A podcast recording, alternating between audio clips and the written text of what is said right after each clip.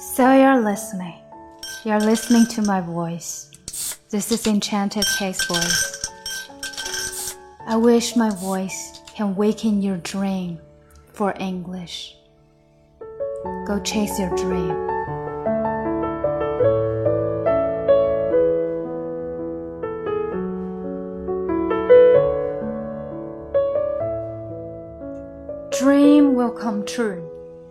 梦想终有成真时。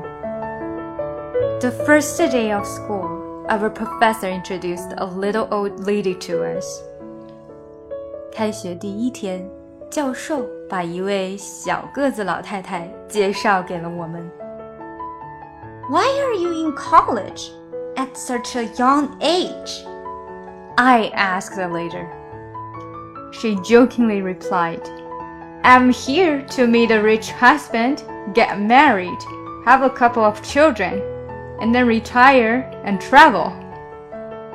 她开玩笑的回答：“我来这儿是为了认识一个有钱的丈夫，结婚，生几个孩子，然后退休去旅行。” No, seriously, I asked. I was curious. What may have motivated her to be taking on this challenge at her age? I always dreamed of having a college education, and now I'm getting one, she told me. 不，认真点儿，我问道。我很好奇，到底是什么东西让她在这个年龄还要接受这样一个挑战？我一直梦想着上大学，现在我就在读大学。 他告诉我，We became instant friends every day for the next three months. We would leave class together and talk nonstop. I was always listening to this time machine as she shared her wisdom and experience with me. 我们马上成了朋友。在随后的三个月里，我们每天一起离开教室，不停地交谈。我总是享受着 经历了岁月沧桑的他分享给我的智慧与经验。At the end of the semester, we invited Rose to make a speech to our football team. I'll never forget what she taught us. As she began to deliver her prepared speech, she dropped her note card on the floor. A little embarrassed, she simply said, I'm sorry. This whiskey is killing me. I'll never get my speech back in order, so let me just uh, tell you what I know. As we laughed, she cleared her throat and began. We do not stop playing because we are old. We grow old because we stop playing. There are only four secrets to staying young being happy and achieving success, you have to laugh and find humor every day. 期末的时候，我们邀请 Rose 给我们的橄榄球队讲话。我永远都不会忘记他教给我们的东西。就在他要开始进行他事先准备好的演讲时，他把写好的要点卡摔在了地上，有点尴尬，但只是说。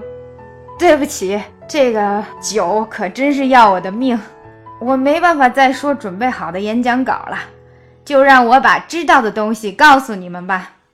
我们笑了起来，他清了清嗓子，开始演讲。我们并不是因为年老就不再玩耍，我们变老是因为我们不再玩耍。只有四个秘密可以让你保持年轻、快乐、获得成功。你必须每天开怀大笑，寻找幽默。You've got to have a dream. When you lose your dreams, you die. We have so many people walking around who are dead and don't even know it. There is a huge difference between growing older and growing up. If you're 19 years old and lie in bed for one full year and don't do one productive thing, you will turn 20 years old. Anybody can grow older. That doesn't take any talent or ability. The idea is to grow up by always finding the opportunity in change. Have no regrets. The elderly usually don't get regrets for what we did, but rather for things we did not do. The only people who fear death are those with regrets. 你必须有一个梦想，失去了梦想，你就会虽生犹死。我们周围有很多人，他们已经死了，自己却不知道。成长和长大之间有着巨大的区别。就如同你现在十九岁，躺在床上整整一年什么都不做，你依然会变成二十岁。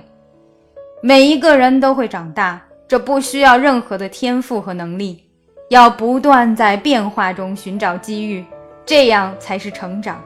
不要留有遗憾。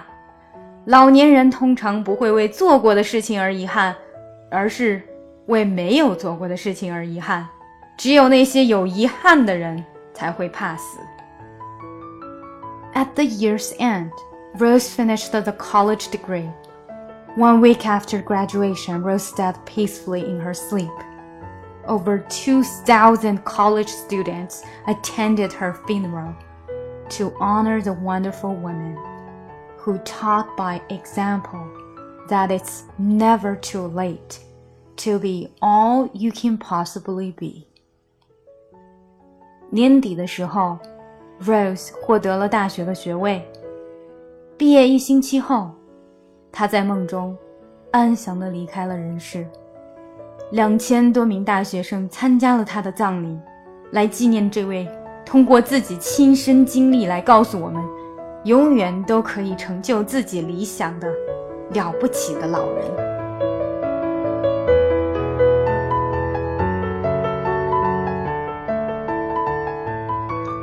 六一节在喜马拉雅外语说的那篇稿子里面呢，要给大家留下几道题来上手，有关于什么时候用 between and 什么时候用 among 的。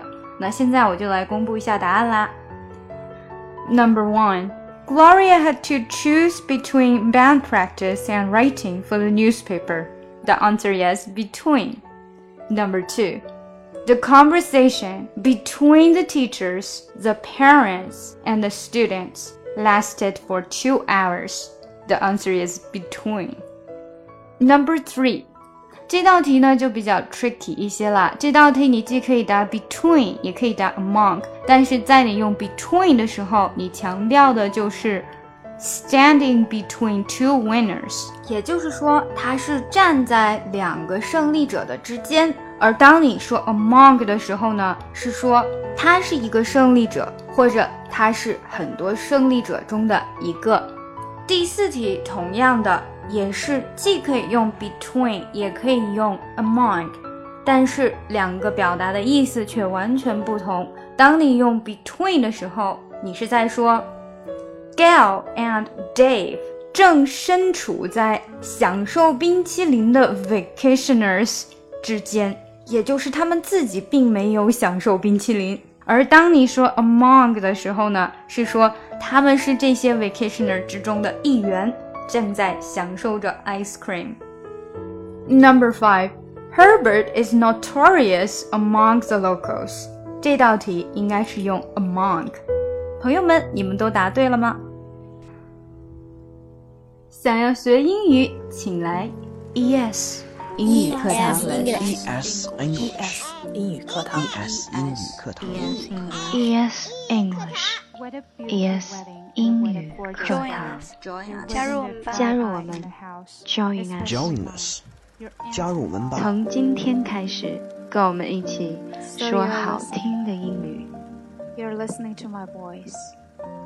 You're interesting about English. Say you want to learn English.